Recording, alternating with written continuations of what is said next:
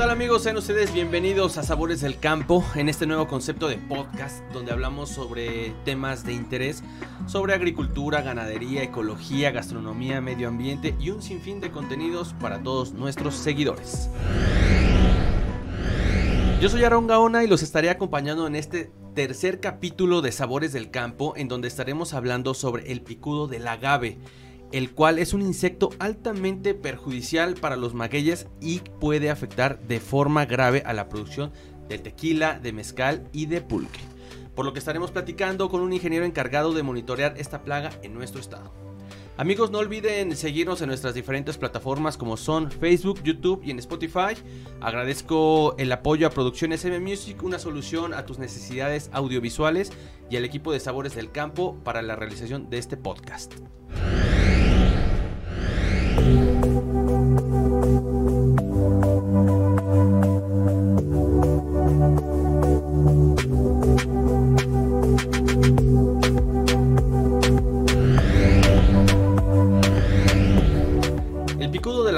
Este pequeño insecto que por su voracidad puede acabar con las plantas de agave de forma rápida y alarmante. Este insecto se encuentra presente durante todo el año pero aumenta su población en temporada de lluvia, lo que se ha considerado como uno de los mayores problemas de plaga para esta planta por los productores locales.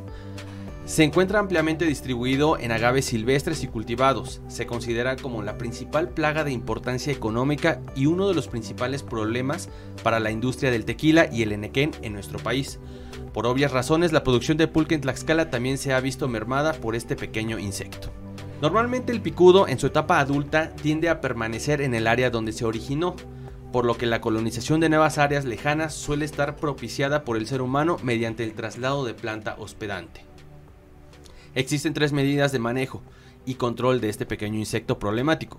La primera es el control cultural, después el control biológico y por último el control químico. Aquí en el estado, el Comité Estatal de Sanidad Vegetal de Tlaxcala realiza acciones de monitoreo y así evitar que las plantas de magueyes se vean afectadas por esta plaga. Para adentrarnos en el tema, invitamos al ingeniero Justo Armando Ilhuicatzi Chopa, coordinador del Distrito de Desarrollo Rural 163 Calpulalpan del Comité Estatal de Sanidad Vegetal de Tlaxcala. Ingeniero, gracias por estar aquí con nosotros en Sabores del Campo, el podcast. A la orden, este Aarón, mucho gusto y gracias por la invitación. Eh, colaboramos en el Comité Estatal de, de, Sanidad Vegetal de Tlaxcala, en el Distrito 63 y estamos a la orden. Perfecto, muchísimas gracias.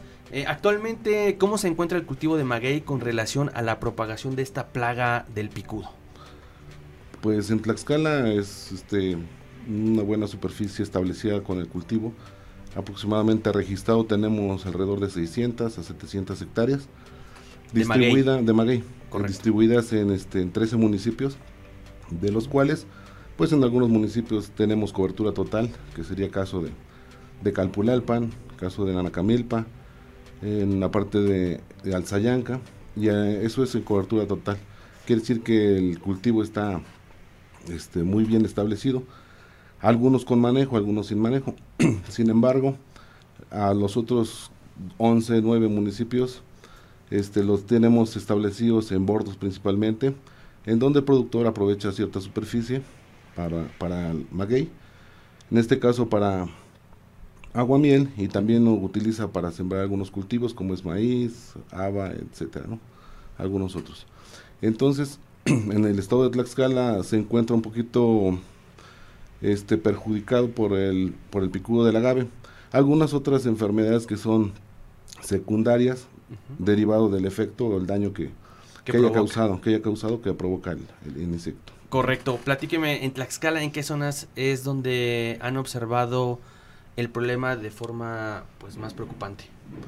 Eh, pues obviamente que esos, esos sitios, en esos municipios en donde se está establecido como una forma más este comercial. En el caso de Calpulalpan, si hay cierto número de, de superficie bien establecida. En el caso de la Nacamilpa, este, otra parte, una parte aquí en Iztacuixtla, de Mariano Matamoros, y la parte de Alzayanca. Perfecto, en Alzayanca también hay muchísimo maguey. Eh, yo he tenido la oportunidad de platicar con algunos productores de esa parte de, del estado sí. y es de lo principal que se que, les preocupa, ¿no? Porque el picudo sí está llegando a afectar de forma pues severa a sus cultivos o, podría ser como el, principal problema que ellos llegan a tener aparte de pues de todo el tema de los misioteros de todas las personas que llegan a depredar la planta.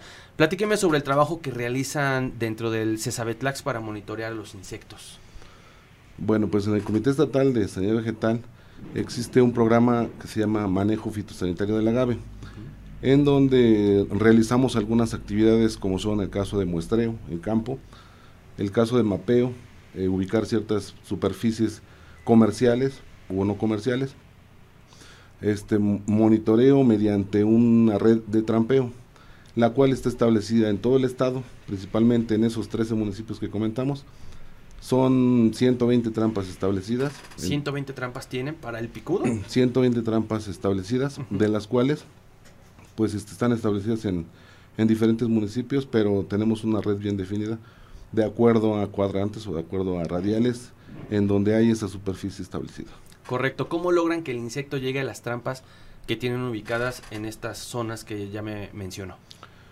Este, prácticamente la trampa consiste en un, puede ser un bidón, puede ser una cubeta de aproximadamente 4 litros. Esto contiene una feromona, ¿sí? Una feromona Existen diferentes tipos de feromonas eh, para diferentes tipos de trampas. Existen las feromonas de confusión sexual, que prácticamente es para atraer machos. Atraer los machos. En este caso nosotros manejamos una, una feromona que se llama atrayente este, alimenticio. ¿sí? Principalmente es algo similar a que lo normalmente un insecto emite una cuestión este, química este, de la cual atrae al alimento a, tanto a hembras como a, como a machos. ¿no? De esa forma, pues ya llegaría el insecto hasta donde está liberándose la, la feromona o el atrayente. Este, Ustedes colocan el atrayente en esta trampa y el insecto eh, causado por la trampa llega al lugar. Llega de forma que este puede, esto puede ser de, de 100 metros, 200 metros hasta un kilómetro. Se han hecho algunos estudios y demás, demuestran que un insecto puede este, detectarlo. detectarlo aproximadamente hasta dos kilómetros, un poquito más. Correcto, súper interesante. ¿Cada cuánto supervisan las trampas y cuáles han sido los resultados eh, del trabajo que han realizado en campo?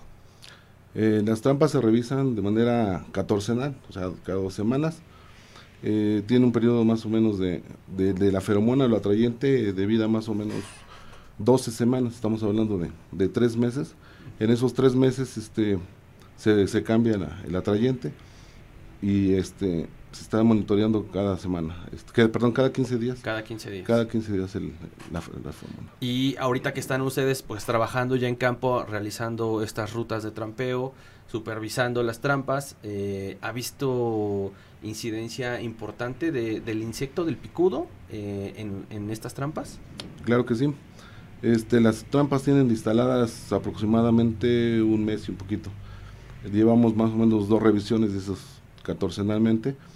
Encontramos insectos, ¿sí? de este tipo picudos, curculiónidas, eh, de aproximadamente en una trampa de dos, de dos especímenes. La más que hemos encontrado es hasta 32 este, especímenes. 32. 32 en una trampa. Entonces, esto nos va indicando que realmente sí funciona el, el monitoreo, ¿no? Y también en qué partes eh, donde están ubicadas las trampas es donde hay más picudos, ¿no? Donde hay más insectos. Claro. Esto nos va a permitir, eh, pues a, corto plazo, digamos que unos dos o tres meses, ir tomando decisión de ubicar nuevas trampas o, de movilizar eh, las trampas en donde están cayendo estos insectos. Eso para optimizar, una, los recursos y otra para dirigir parte del control, ¿no? Hace en la presentación comentados de, los tipos de control, el control cultural que lo hacen los productores, control este biológico. En este caso, este tipo de control se llama etológico. Etológico. Etológico, que es la utilización de trampas, pero principalmente el atrayente como feromona. ¿sí? Ah, muy bien. Correcto. Y este es un tema importante porque eh, esta plaga llega a afectar o ya es también muy trabajada por parte de los productores y por parte de las autoridades en otros estados, por ejemplo Jalisco, Guanajuato, en el sureste ya es una plaga que está teniendo bastante importancia y de la que ya se está trabajando y aquí en el estado también ya a los productores en este 2021, ¿no? Sí, este, desde 2008 más o menos estuvimos platicando con productores. eh, chicos que tenían su residencia, estancia para con nosotros, el comité y la, una, una institución, universidad, tratamos de hacer algunos, este, digamos, los chicos, tratar de hacer unas trampas de tipo casera ah, para poder y, este, incursionar en este tipo, ¿no?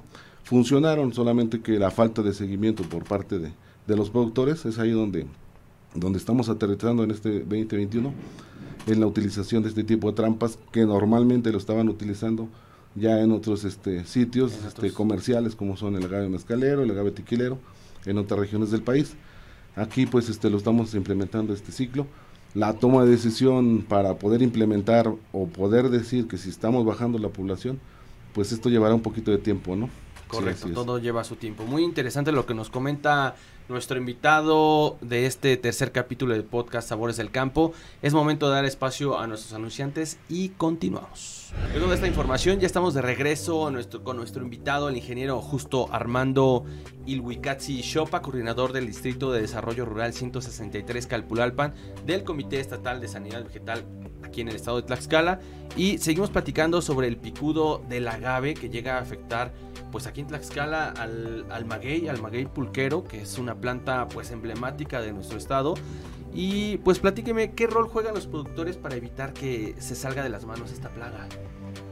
Pues es un rol muy importante la participación de cada uno de los productores y no solamente los productores que tienen una superficie comercial, sino más bien todos los productores que están involucrados, aquellos que siembran en, en bordos, en caminos y demás, tenemos que ser un poco responsables para cuidar parte de aquellos cultivos en donde se están invirtiendo este pues cierto recurso, ¿no? Entonces, pues invitamos a los productores a que participen, eso, es un es un punto muy importante en la participación de ellos. Los estamos tratando de involucrar a, los que vamos pudiendo y, demás en base a las capacitaciones de productores, este, capacitándoles en, el manejo, eh, informándoles sobre la, la plaga, perdón, los daños que causa y todo esto sensibilizando un poquito a los productores para que cada vez pues coadyuven con, con el Comité Estatal de Sanidad Vegetal, pero aparte cuidando esta parte de, del cultivo, ¿no? Vemos que se están incrementando cierta superficie de, de cultivo por programas de gobierno, por este, experiencia propia, por desarrollo de los mismos productores, y pues eso nos da gusto que cada uno de los productores también se, se motiven a hacerlo por cuenta propia. Sin embargo, los podemos apoyar este, con la capacitación, asistencia técnica, lo de monitoreo. Yo creo que pronto van a ir adoptando este tipo de, tecnología, digámoslo así, para que en un futuro no dependan tanto de un comité, sino más bien de su, de su necesidad. Perfecto. Y bueno, esto respondería a la siguiente pregunta de que ellos ya podrían hacer algún tipo de control, ¿no? Desde luego que sí muchos de ellos, de estos productores, ya hacen control Desde, antes, ¿no? Comentábamos del control biológico, eh, un poquito, no tanto en ese sentido, pero control cultural. Ellos, sin capacitarlos y demás, por experiencia propia y por sus antepasados, digámoslo así, este, tratan de hacer eh, algunas actividades como podas, no dejando simplemente los residuos de cosecha ahí o de rastrojo, haciendo compostas me toca ver algunos productores en el sentido de que están utilizando ya este, las pencas de maguey o las partes de, de, residuos para elaborar este forraje, ¿no? Forraje que pues de muy buena calidad, la experiencia que tienen los productores eh, de un par de años, dos, tres años, lo están adoptando muy rápido, ¿no? Entonces eso nos da gusto, es parte del control, ¿sí? eliminación de, de residuos en cuanto a a que ven una a que ven los daños que está ocasionando y eliminar todos esos este daños no qué bueno qué bueno ¿Por qué debemos estar al pendiente y trabajar para evitar que estas plagas eh, pues lleguen a afectar los cultivos?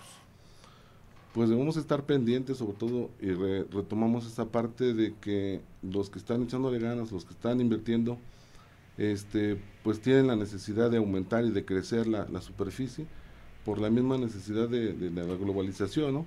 Eh, la utilización de, de, este, de algunos otros productos o subproductos del agave, ¿no?